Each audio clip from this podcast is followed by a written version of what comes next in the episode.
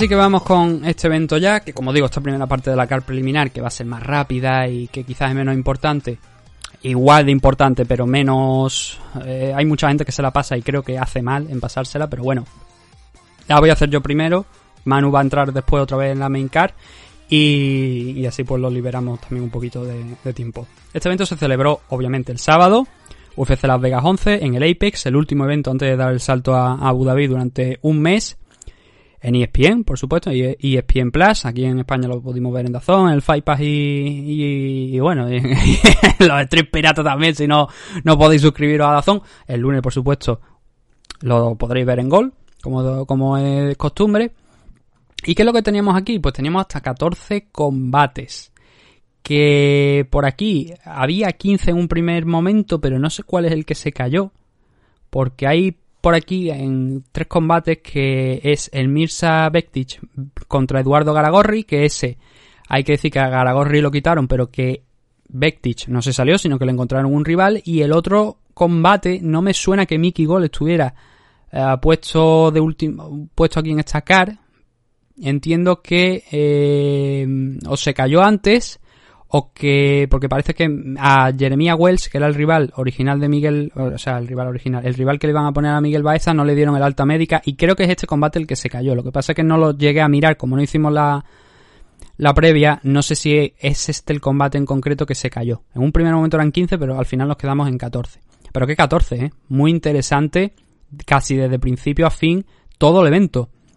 Empezando por el primero de los combates, que eran 125 libras, Tyson Nan frente a Jerón Rivera. Victoria para Tyson Nan en el segundo asalto por KO, por TKO, mejor dicho, tras una gran derecha, una derecha que estuvo entrando a lo largo de toda la noche en cuanto empezó a calentar Tyson Nan, y que luego le siguió Gran and Pound.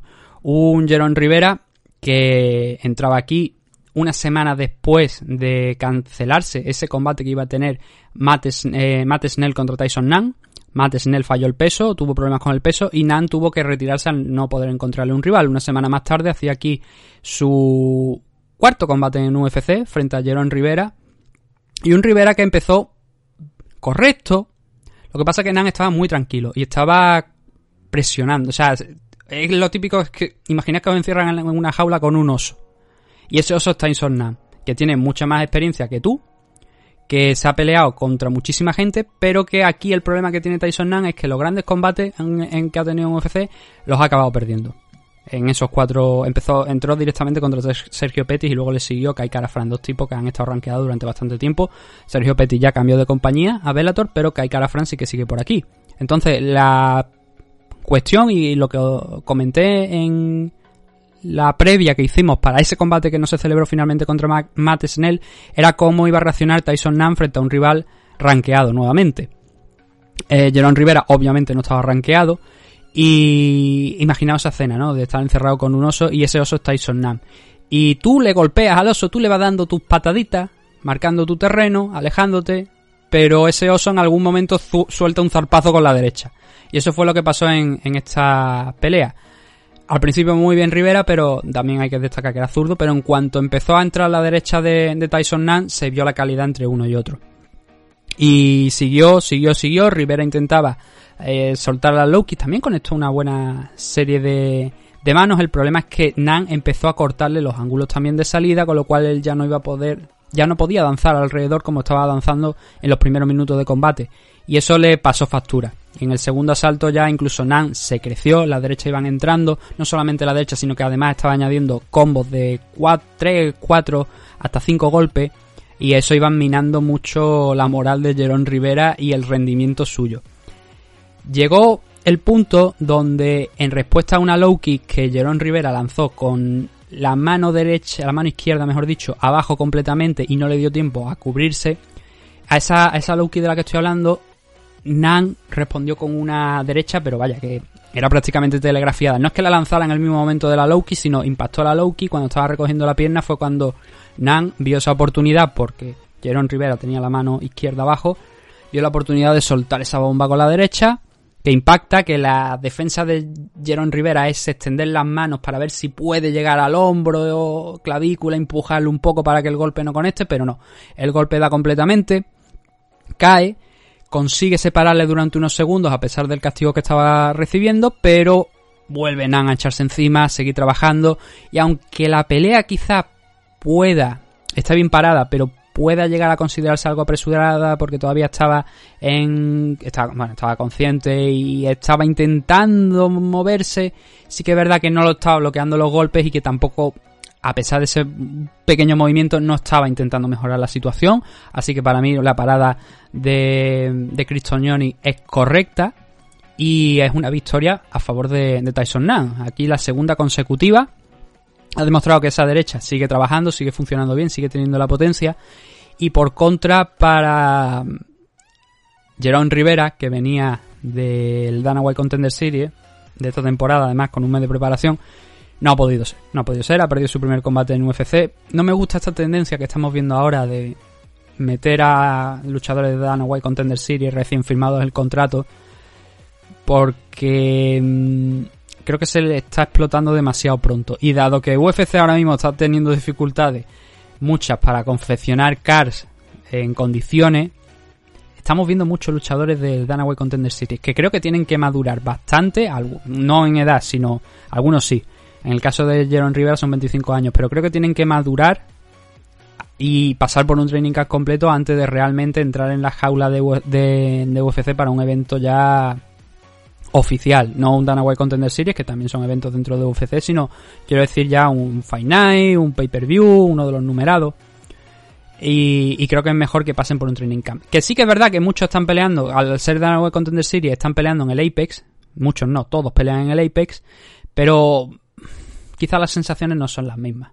Y dentro de la jaula sí, pero creo que deberían tener un poquito más de tiempo de, preparación. Tyson Nam, pues oye, por suerte le da la bienvenida a Jerón Rivera de la mejor forma que conoce, que es noqueando a sus rivales con esa gran derecha en el segundo asalto, al inicio casi del segundo asalto. El segundo de los combates, Andre Ewell frente a Irwin Rivera, frente al mexicano Rivera. Victoria por decisión dividida para Andre Ewell por un doble 29-28 y un 28-29 a favor de Irwin Rivera. Este era el tercer combate de Irwin Rivera en UFC en apenas cuatro meses. La derrota primera contra Giga Chikache, pero entrando de última hora y en un peso que no es el habitual suyo, que es suyo de 135 libras. Una decisión dividida, victoria frente a Ali al en agosto y ahora haciendo un mes después un regreso frente a Andre Ewell. El nivel de calidad de los rivales en 135, obviamente llega Chicache, es otro tema, ha ido en aumento. Y Andre Ewell es un tipo, para el que quizás no, no lo pueda llegar a conocer mucho, que estaba, o sea que en un momento que entró, cuando entró en UFC, fue capaz de derrotar a Renan Barao. Fue su primer combate en UFC y lo derrotó. Y ahí se le vieron cosas positivas. Luego contra Nathaniel Wood pues su cosita también tuvo, eh, pero ha ido altibajo. Ha ido altibajos y sus victorias aquí en UFC todas son por decisión. E incluso estas dos últimas de las que estamos hablando son han sido por divididas, sumando esta, esta de aquí. Los grandes combates, por supuesto, que ha tenido, tanto contra Booth como Marlon Vera, los ha perdido. Además, tuvo un combate contra Patrick Mix, que lo hablábamos en Bellator 246, que se enfrentó a Juan Archuleta cuando estaban ambos en King of the Cage. Perdió también contra Patrick Mix. Pero bueno, es un chico que yo creo que Andre Ewell tiene un nivel, tiene un buen nivel de striking y aquí además supo explotar muy bien una de las ventajas que tenía, que era el alcance. El alcance de, de Ewell está en 1,91m aproximadamente y el de Irwin Rivera 1,73m. Además de la altura, por supuesto. No solamente que ahí también hay una ventaja menor, pero también hay una ventaja a favor de Andre Ewell. ¿Qué quería decir esto? Pues que si Rivera quería entrar, o sea, quería ganar este combate, tenía que entrar. Tenía que comerse seguramente una serie de golpes para poder impactar lo suyo o intentar aprovechar a los todos esos movimientos extra pasarse de una raya a lo mejor imaginaria de Andre Ewell que pase de esa raya y se exponga demasiado y ahí puedas cazarlo o también optar por otra opción por la que intentó Rivera que era derribarlo que lo intentó a lo largo de, del combate en unas cuantas ocasiones y no le funcionó porque también había que añadir pues eso que eh, el fútbol de, de André Iguel ayer fue muy bueno. Y estos, estos problemas fueron evidentes desde el primer asalto donde ya pudimos ver como estoy comentando que la noche iba a ser muy larga para Rivera si no conseguía entrar y no conseguía comerse esas manos, aguantar esas manos para volver a soltar lo suyo. Y tenían que ser pequeñas explosiones, obviamente si no se iba a llevar una somanta palo como al final por desgracia para él pues ocurrió Pero era eso, era o esperar un overextend que conocemos de, de Andre Ewell o ir a por él. No le funcionó en el primero, no pudo, a pesar de los intentos por sacar a, a, Ewell del sitio. Creo que no le funcionó, por lo menos a mí no me... No, no, aunque uno de los jueces opine que ganó, a mí no, no, me gustó el, el, primer salto de Rivera. No me gustó en el sentido de creo que no lo había ganado, porque él hizo lo que pudo. En el segundo fue algo extraño porque creo que Rivera tuvo un cambio de estrategia, estar más a la espera, mirar si Andre Ewell, creo que en su mente a lo mejor si hacía eso, si se pasaba de la raya y ahí podía cazarlo, pero Ewell ayer estuvo perfecto y se notaba que no iba a pasarse nunca de esa raya y que iba a estar peleando en la distancia suya, utilizando ese striking tan preciso, con mucha precisión, de larga distancia, conectando las manos conectando y retirando las manos muy rápido, haciendo daño con golpes individuales, a veces eh, impactaba también combos, pero esos golpes individuales, ese jab, esa mano, ese cross con, de larga distancia estaban entrando muy bien.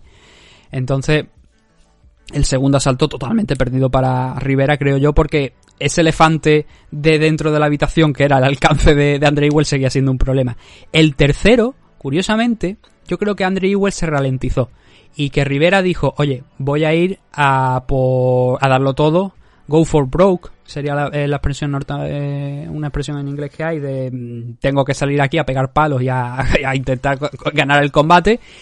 Y lo intentó y Andrew Well creo que en el tercer asalto se ralentizó bastante. No una barbaridad, pero sí que no pudo igualar la energía de Irwin Rivera, que es algo que hizo en los tres combates anteriores. Tiene un corazón enorme Irwin Rivera. El problema es que la altura juega en su contra y el alcance juega en su contra también.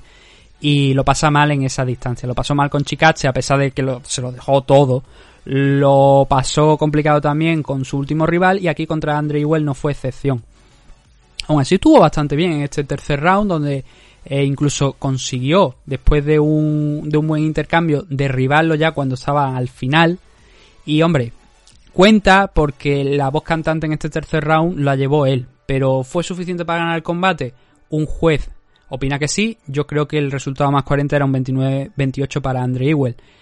Premio de consolación para, para Irwin el ganar este tercer asalto, incluso a lo mejor ese, ese 29-28 a su favor, pues también lo puede tomar como, como consolación, pero creo que al final el combate lo ganó Andre Ewell en los dos primeros rounds y que tiene cosas que corregir. Obviamente el cardio yo creo que es algo que mm, aquí no le fue demasiado bien, pero tampoco es normal que, un, que, su rival Irwin Rivera, después de haber estado encajando golpes durante cerca de 12-13 minutos, siguiera en el mismo punto y siguiera absorbiendo y siguiera yendo hacia adelante.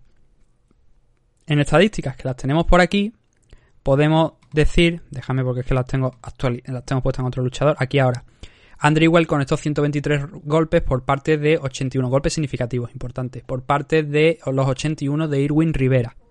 Lo cual hacen ver eso que estoy diciendo. Hubo una diferencia de striking bastante superior entre Ewell y Rivera, pero aún así Rivera, el mexicano, seguía, seguía, seguía.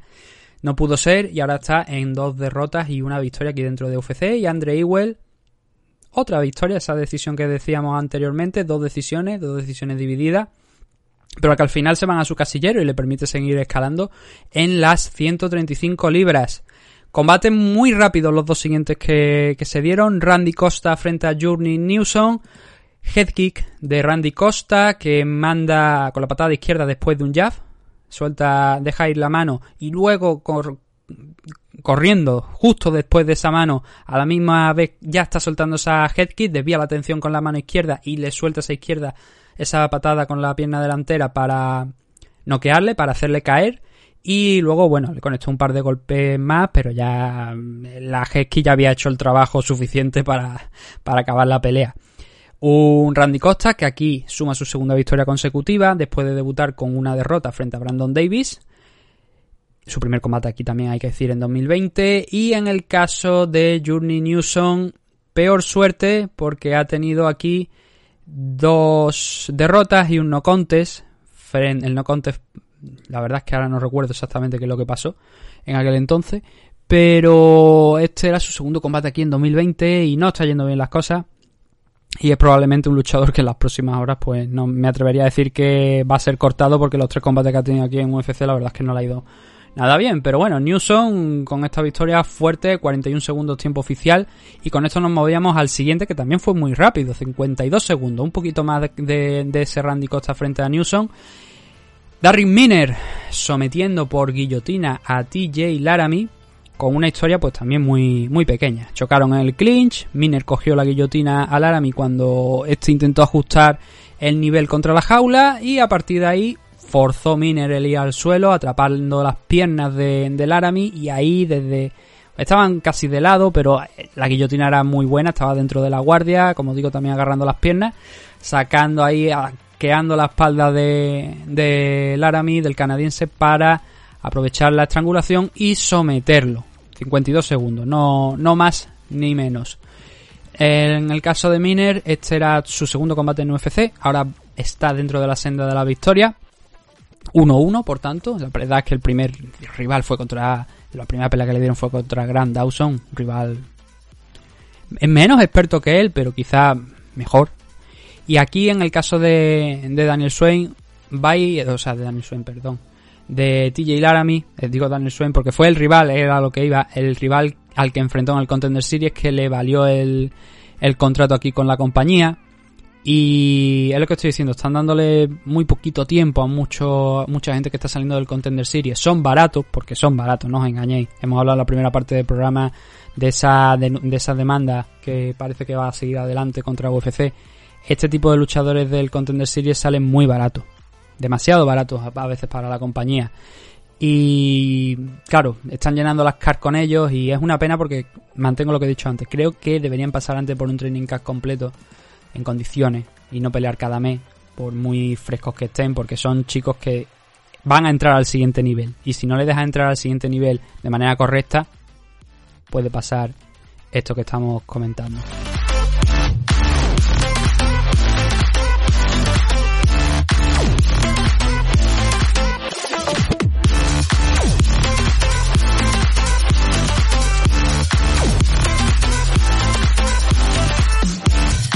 Ahora bien, el siguiente combate es un combate polémico por una acción que hay en el tercer round y que viene muy bien un comentario que hemos recibido esta semana, que no hemos hecho programa de preguntas y comentarios porque no había lo suficiente, pero este comentario ha entrado hoy, me ha gustado y además viene muy al caso de este Jessica Rose Clark frente a Sarah Alpar, que acabó con victoria para Clark por un rodillazo una serie de rodillazos y puñetazos en, el suelo. De hecho, me parece que el último golpe creo que fue hasta un codazo, un rodillazo. Creo que fue lo que acabó doblando a Sara Alpar. La pelea en sí, en líneas generales, antes de llegar a esa polémica, estaba siendo para Jessica Rose Clark con muy poquito realmente, porque tampoco es que estuviera necesitando demasiado, pero sí que era poderosa, fuerte en el clinch cuando no en el grappling, porque ahí Alpar intentó persistir en esa estrategia constantemente de llevar a, Jessica Rose Clark al suelo, pero no fue efectiva. Y en el primer asalto hay un momento donde cuando está intentando, sigue controlando la situación Alpar, pero le mete dos codos en muy corta distancia clara a Alpar que hace que la, americana se tenga que girar sobre sí misma, yo creo que con el dolor ya de, esos dos codazos que la, había metido, y ahí él consiguiera Clark arrastrarla al suelo, ponerla en eh, acabar, eh, o sea, mejorar la posición de donde estaba, que creo que era media guardia, hasta side control y acabar el asalto por encima. Con poquito, con muy poquito, porque fue controlada en gran parte por Alpar contra la jaula, pero con esos codazos que consiguió sacar Clark, en ese primer round, más ese takedown, provocado también en parte por eso, por ese buen striking en el clinch, hicieron que este 19 fuera clarísimo a favor de, de Jessica Rose Clark. El segundo, más de lo mismo. Sara Alpar no dejó en ningún momento ese game plan que tenía en mente y lo siguió intentando. Lo que pasa que no funcionaba y que Jessica estaba haciendo daño en el, en el clinch con codazos y manos cortas. Y luego nos trasladamos al tercero, donde ocurre esa polémica. Si ella, bueno, por supuesto, al pan. ¡Qué sorpresa! Vuelvo a intentar lo mismo. Ahora bien, hay un momento donde se separan y entonces comienza a abre una distancia clara y empieza a golpear, mete una rodilla, que hace que, o sea, una mano, creo que fue una rodilla también que llegó bastante fuerte y en ese momento esa rodilla provocó, creo que fue una rodilla, una mano, me disculpáis si no fue exactamente tal cual, pero la acción importante es en ese momento Alpar empieza a caer a través de la, de la pared de la jaula, empieza a ir hacia abajo y Jessica Rose Clark conecta un rodillazo y instantáneamente ese rodillazo que va al rostro provoca la parada del árbitro, del árbitro, provoca que el árbitro se abalance a decir, no, no, hay que parar, hay que parar, hay que parar. Vale, ¿qué pasa? Que el árbitro era Cristognoni y venimos de una semana donde precisamente Cristognoni fue bastante polémico porque en ese último evento de, que tuvimos de UFC el árbitro, eh, o sea, el, Ed Herman frente a Mike Rodríguez, hubo una situación muy, muy parecida, prácticamente idéntica. Prácticamente igual. Y ambos con, en el caso de aquel entonces fue un golpe legal que dobló a, Ed Herman y aquí era, aquí sí que entiendo más a Cristognoni porque aquí puede tener un, las dudas de si ha sido legal o no ha sido legal. El caso, el tipo para el combate en ese momento, pero sí que es verdad que en ningún momento hace el gesto con las manos de se ha acabado y el combate está detenido entra el médico, revisa un enorme corte que acaban de abrir, pero aquí la cuestión es, ¿qué es lo que debería haber hecho el árbitro? Si tú paras ese combate, tú paras porque tú tienes la duda de si ha sido legal o ilegal. Entiendo que él piensa que ha sido ilegal. Y que luego ve la sangre también y, y tal. Y lo que hace es un parón que luego reinicia de en la misma posición. Eso sí que hay que decir que lo hizo bien. El tipo paró en ese momento, pero claro, la, la cosa es que él pensaba que el golpe había sido ilegal, si no tú no paras el combate. En la repetición vemos que no es ilegal porque a pesar de que va cayendo, ella no tiene ni las dos manos ni las rodillas, ni siquiera está sentada completamente dentro de la, de la, no está sentada sobre la lona, sino que está cayendo y se mantiene un poco en el aire, con lo cual el rodillazo de, de Clark es perfectamente legal. El comentario que nos mandó un, un oyente, que es Manuel Morón, el... viene en referencia a lo que comenté la semana pasada sobre lo de Germán. Lo voy a leer aquí, ¿vale? Para no, no leerlo luego esperar tanto, porque además es un tema que viene aquí muy, muy... Es, que, es que es de lo que estamos hablando. Respecto a la polémica de Germán, dice Manuel, pienso que la culpa es del árbitro. Los luchadores suelen y deben hacer todo lo posible por ganar, y eso incluye el juego sucio. Quien lo debe impedir es el árbitro. Me parecería ridículo que el luchador dijera, no, no, que me ha ganado, he perdido yo. Si ve la oportunidad debe cogerla. Yo creo que la opción de la repetición la tiene el árbitro y debió de usarla. Quién sabe si estaba comprado, que no veo por qué iba a estarlo, pero la decisión cuestionable es la del árbitro, la del luchador es la opción natural. Esta es mi opinión. Esto es sobre el Germán May Rodríguez que estaba hablando. Em, a ver, yo no, yo no, es que no me, a ver, hay una cosa que se llama deportividad y que yo creo que, entiendo tu punto, entiendo Manuel tu punto, pero creo que una cosa se llama deportividad y que creo que Germán no la tuvo. Y sí que ya te digo que yo puedo entiendo tu punto y entiendo eso que el luchador coja esa opción. Pero mm, es verdad que el árbitro debe ser el que esté atento a, esa situación. Pero también es un tema de deportividad. Y que ahora mismo todo el mundo a estas horas sigue señalando a Germán diciendo, oye, has fingido. Creo que hay cosas que pesan un poquito más, más allá del tema del reglamento. Lo de la repetición, que es especialmente lo que me interesa de la opinión que nos ha dado aquí el, el amigo Manuel la opción la tiene el árbitro, sí. Y aquí creo que mm, es, otra situación polémica y además con el mismo árbitro. Si tú paras el combate porque es un low blow, porque piensas que ha sido, bueno, un low blow, en este caso es un golpe ilegal al rostro, porque entiende el, el, hombre Cristognoni que se consideraba que había ya tocado el suelo y que era grounded, que se, consideraba que no se podía atacar, no se le podía dar patada a la cabeza ni rodillazo a la cabeza. Entiendo ese punto, pero creo, y de hecho me parece que también es lo que defendía el Dominic Cruz y Paul Felder, no les hizo mucho caso, la verdad, que en este momento sí que lo que debería haber hecho es eh, la, misma situación de la, de la semana pasada. En aquel momento no me pareció que quizá debería haberlo hecho porque vio un ángulo extraño el golpe y tal, pero aquí tenía esas dudas. Y aquí lo, y tan, bueno, aquí también, como también en el otro, la verdad es que lo que debería haber hecho es eso, es mirar la repetición. El problema es que a veces, si tú vas a la repetición, te voy a decir como, yo creo que, sé, que sabes cómo funciona, pero si no, por si acaso, para la gente que no lo sepa, lo vamos a explicar. La repetición es solamente en cuestiones de finalización, ¿vale? De, de secuencias de finalización del, del combate que tú decretes una parada. Es el único momento donde tú puedes hacer instant replay. Si tú paras el combate y revisas, tú ya no puedes reiniciar el combate. Entonces ya ahí tienes que determinar si es un no contest, si es una victoria por TKO o qué es. ¿Cuál es el problema? Que a veces pienso que el árbitro no se quiere jugar el cuello a parar ese combate y tener que decretar un no contest. En este caso habría sido, entiendo, una finalización, un TKO para o un caos, según lo quieran contar, para Clark. Lo habría entendido de esa manera. Pero, ¿y si hubiera sido a lo mejor claro? Porque tampoco imagínate la papeleta. Tú dices que eso es una descalificación o es un no contest. Aunque la intención de Clark no haya sido pegar ese rodillazo y, haya sido por nada, por una cosita muy justa. Cambia mucho la pelea en ese momento. Y yo creo que precisamente por lo que los árbitros no a veces o tienen miedo, no sé si sería la, expresión, tener miedo, o no se atreven, no se atreven a, acudir a la repetición en situaciones muy muy justas y, en el caso de Toñoni a lo mejor prefiere hacer esto. El decir, no, ha sido un low blow o ha sido un golpe ilegal y para mí va a contar en mi cabeza es una espectacular y lo voy a contar como tal y así no me quito de problemas y no tengo que ir a revisar la, la repetición porque es una papeleta. Pero yo creo que en este caso y en el anterior también te, puedo, te, doy la razón. Yo creo que ahí... yo sigo manteniendo que ahí Herman hizo algo que no debería haber hecho. Pero bueno, ahí ya queda cada uno. Eh, pero aquí sí que creo que si lo hubiera parado y hubiera revisado, obviamente la, victoria se la habría dado por TKO a, a Jessica Rose Clark. El problema para Toñoni es que es la segunda en dos semanas consecutivas y yo no sé si la comisión tomará nota al respecto y a lo mejor le impedirá el seguir arbitrando, lo meterá un poco en la nevera o qué es lo que va a hacer.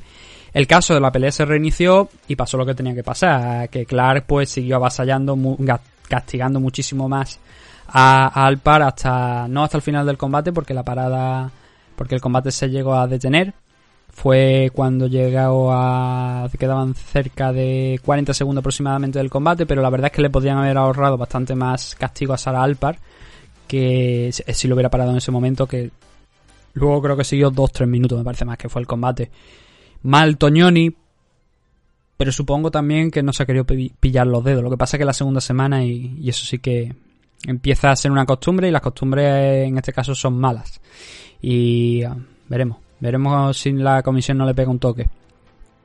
Victoria, como decimos, para Jessica Rose Clark, que ahora suma una victoria después de las dos últimas derrotas. No ha peleado muy, no ha estado muy activa en los últimos años. un par de combates en, en 2018, un combate solamente en 2019 que acabó en derrota. Los dos últimos combates han sido derrota, excepción de esta victoria ahora frente a, a Sara Alpar.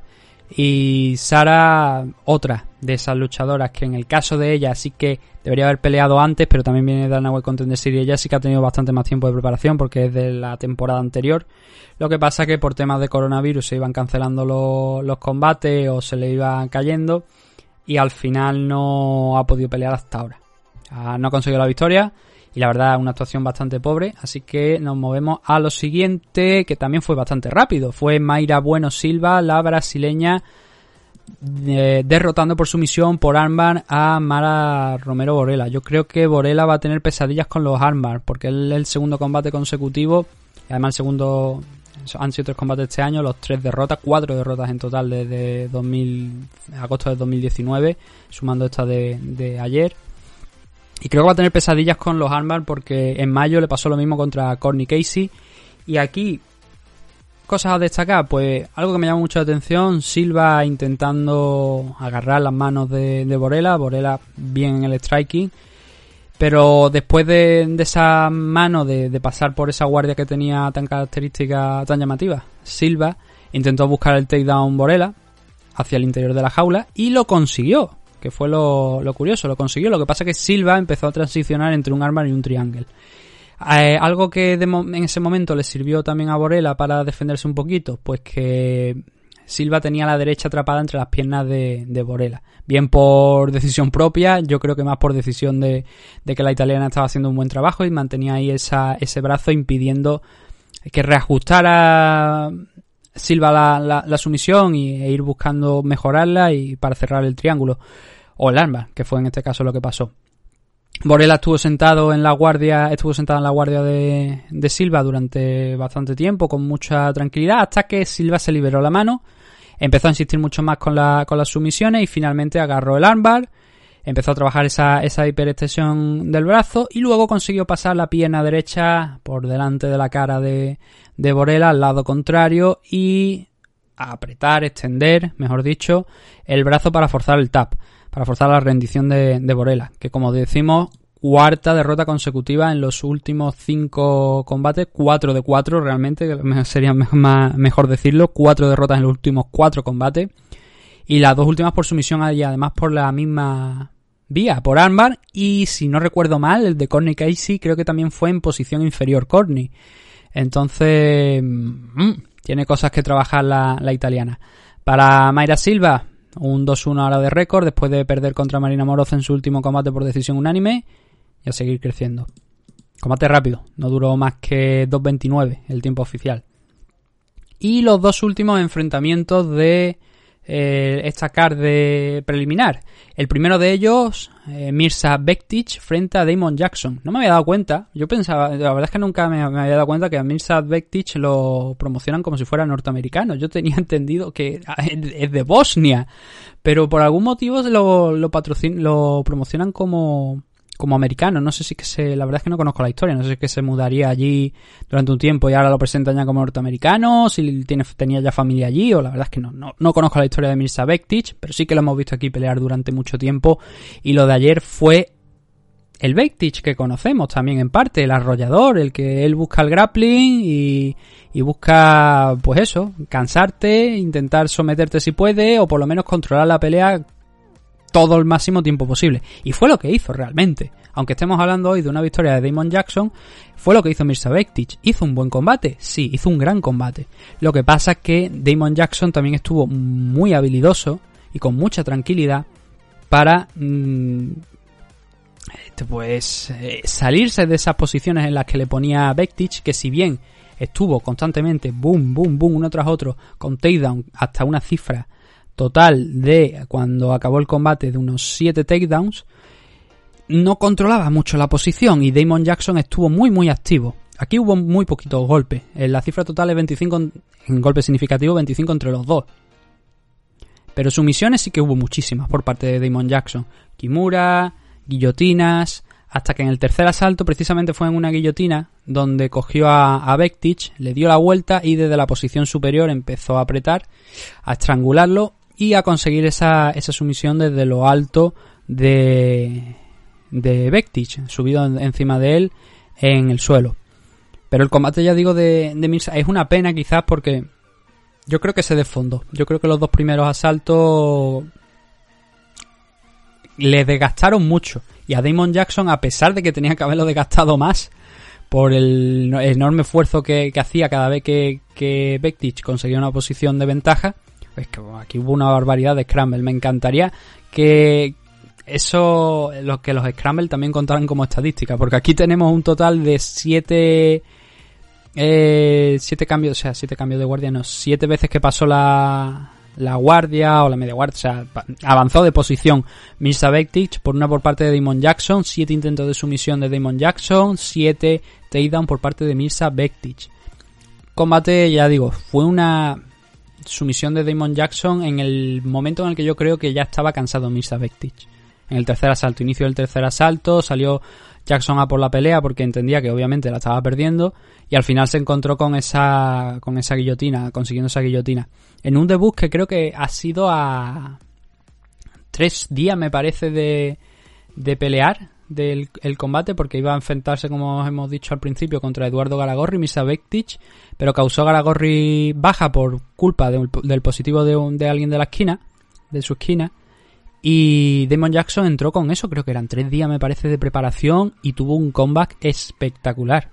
Porque estaba perdiendo el combate, estaba perdiéndolo claramente, pero sacó esa sumisión. Nos ha demostrado que tiene muy, bueno, bueno, muy buen, vamos a decir un buen nivel de suelo, muy habilidoso, con muchísimas transiciones, con muchísimos intentos de sumisión, nunca perdiéndole la cara y el cardio también nos ha demostrado que está ahí, porque ese esfuerzo que hizo Bektic fue demasiado como lo que estamos hablando, que Jackson aguantó y pudo someterlo en el tercer round. Así que una grandísima victoria para Damon Jackson en apenas esos tres, días, me parece que han sido, en los que con los que tenía que afrontar este combate para un total ahora de un 18-3 y Mirza Bektic cae a un 13-4 siendo esta su tercera derrota consecutiva aquí dentro de, UFC de las cuatro que tiene frente a Josemet, Dan Ige y ahora el propio Damon Jackson.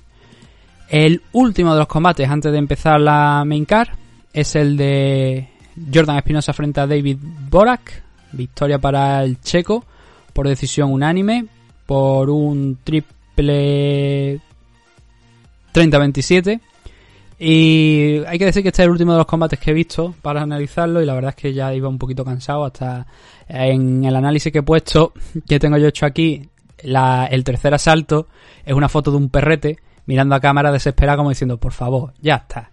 ¿Por qué? Porque bueno, este era ya era el combate número 14. El, el decimocuarto que veía, porque empecé viendo la main y luego seguí desde abajo hasta arriba con la card preliminar. Entonces, tengo que decir que este combate es verdad que tampoco le he hecho mucho caso, pero sí que voy a decir una cosa. Es un 30-27 para Borak y creo que sí, creo que está justificado, pero la diferencia en los asaltos es bastante pequeña. No hay una gran diferencia, a excepción del tercero, donde a partir del segundo empezó, empezó a desactivar a, a Espinosa a leg kicks, a low kicks en la parte de la espinilla, o sea, aquí detrás de la pantorrilla, a calf kicks, que conocemos que ahora están tan de moda, ¿no? Esas patadas que, por ejemplo, eh, provocaron esa lesión de, de Sonomali en el combate contra Chito Vera pues ahora está muy de moda. Antes no la utilizaba nadie, ahora sí que la utilizan.